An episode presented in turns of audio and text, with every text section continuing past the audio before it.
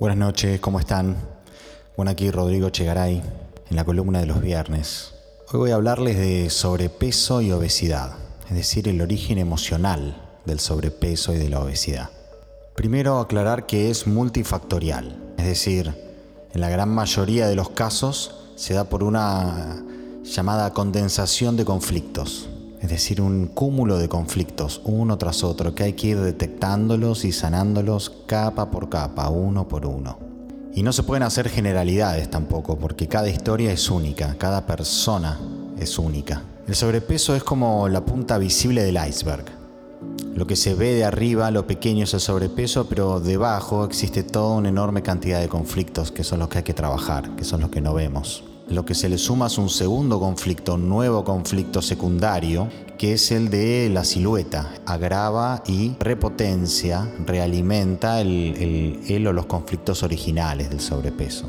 El sobrepeso puede ser estructural, es decir, desde siempre, o coyuntural, es decir, comenzó en una circunstancia concreta de mi vida. Cuando es estructural hay que ver la historia familiar, todo lo que mis padres tenían en mente cuando me concibieron y también la infancia y si es coyuntural, es decir, circunstancial, ver el contexto emocional que tenías cuando comenzó ese sobrepeso. También tenemos que diferenciar si tu sobrepeso sube y baja rápido o si es lento y progresivo. Si sube y baja rápido es de agua, vamos a ir más a los conflictos de peligro.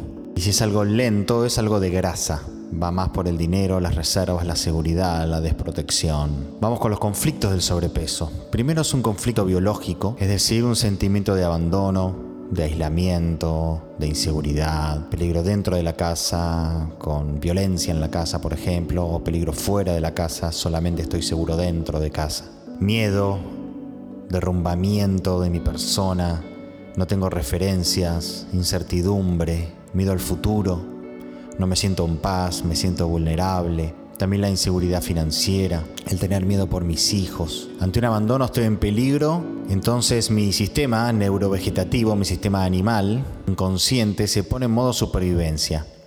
Y lo primero que hace, como cuando caes en una isla desierta, lo primero que hace es cierra los canales colectores del riñón y empieza a retener agua. Y también empieza a retener grasa. Conflictos de estos comunes pueden ser eh, vida en el orfanato, es decir, adopciones, gente adoptada, haber vivido en incubadora, divorcios, abandonos de padres, violencia en la casa, abusos. Estoy en peligro desde la muerte de mi padre, estoy sola desde la muerte de mi padre, por ejemplo, o mi madre. En general, cuando la panza es dura, es más de desprotección. Y cuando la panza es más blanda, es más de depresión. Otro conflicto es el de falta de amor. Compenso la falta de amor con la comida. La desprotección, la grasa es como un colchón protector y aumenta mi perímetro de seguridad. Otro conflicto es la deuda emocional. La grasa es como el dinero y el agua también es como la liquidez. Entonces buscar conflictos de dinero, ya sea tuyos o en tu familia. Mi marido no me da dinero desde que nos separamos,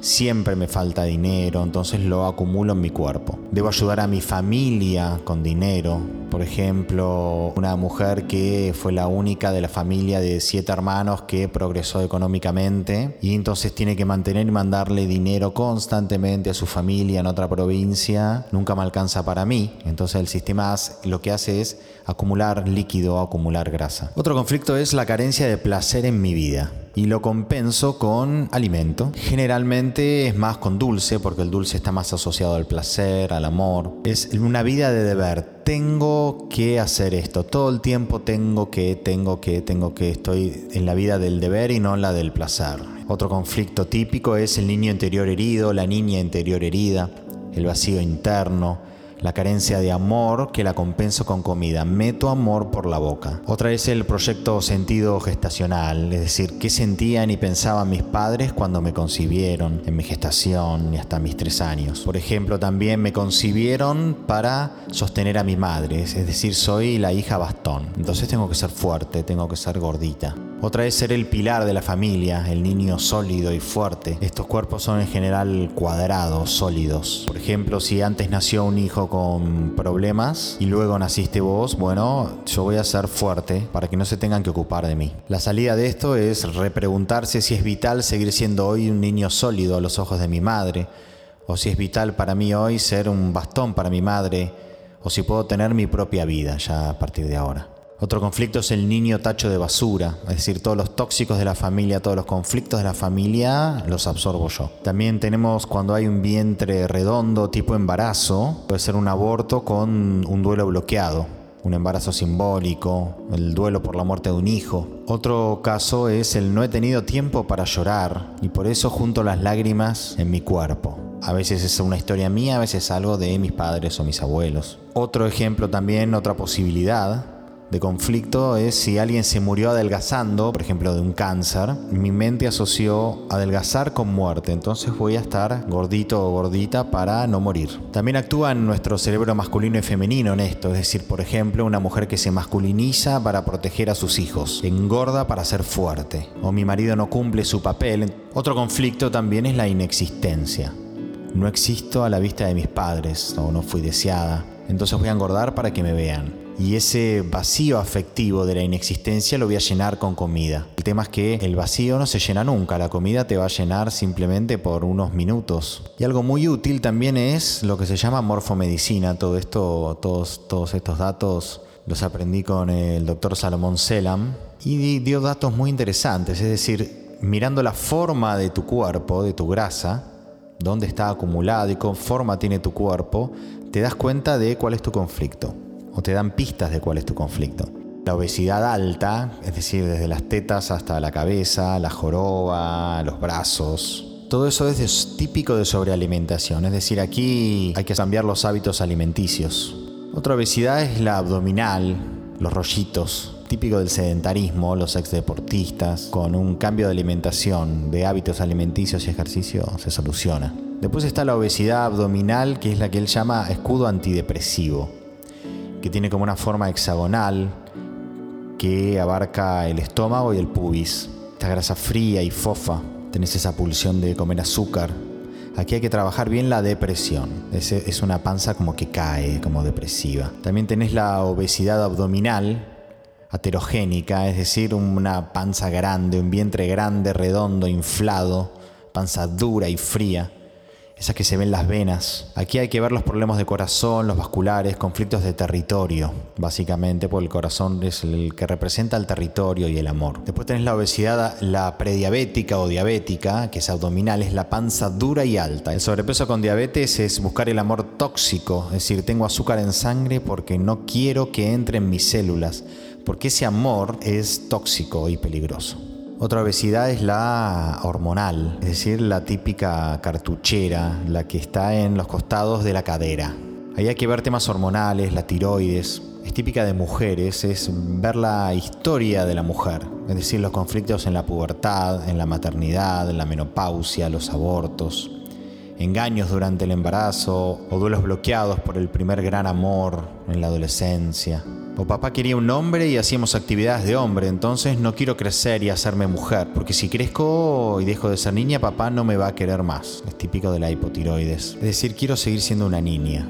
O mi madre no me deja crecer, me mantiene siempre como niña. O me hace ser su, su mamá. Otra obesidad, tipo de obesidad, según la forma del cuerpo, es la obesidad baja, venosa, linfática, es decir, la que abarca todas las piernas completas, las dos piernas con edemas de agua. Eso en general es una, impotencia en la función maternal. No puedo ser madre, no tengo el apoyo de mi madre o de mi pareja o tengo una madre tóxica. Una terapia, por ejemplo, para la menopausia es eh, se cierra la fábrica y abro un parque de diversiones.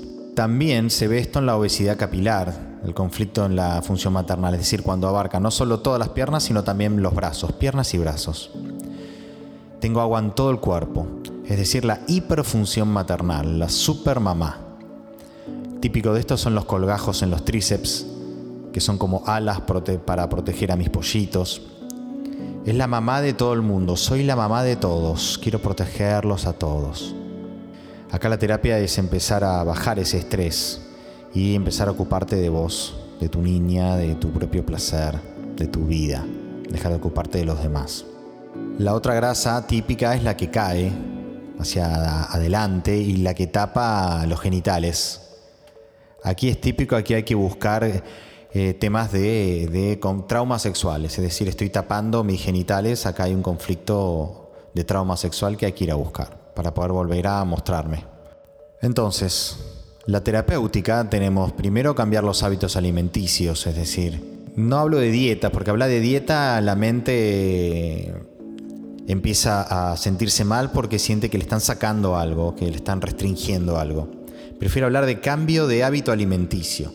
Aquí sugiero el, veganismo, ¿ves? Con lo cual se acomoda el cuerpo, en mi experiencia, me acuerdo que bajé 8 o 9 kilos rapidísimo, fueron 15 días y mi cuerpo se quedó ahí, se acomodó. Luego identificar estos conflictos emocionales uno por uno y trabajarlos en terapia. Luego ver si es algo estructural o coyuntural. Descargar estas emociones, trabajar la niña interior, el niño interior. Después cocinar, dedicarte a cocinar, a hacer un ritual con los alimentos, comer sano, con placer, lento. Así la mente empieza a asociar la comida sana con algo bueno. Bueno, muy bien, espero que esto les haya servido, que les sirva a mucha gente. Les mando un beso para todos.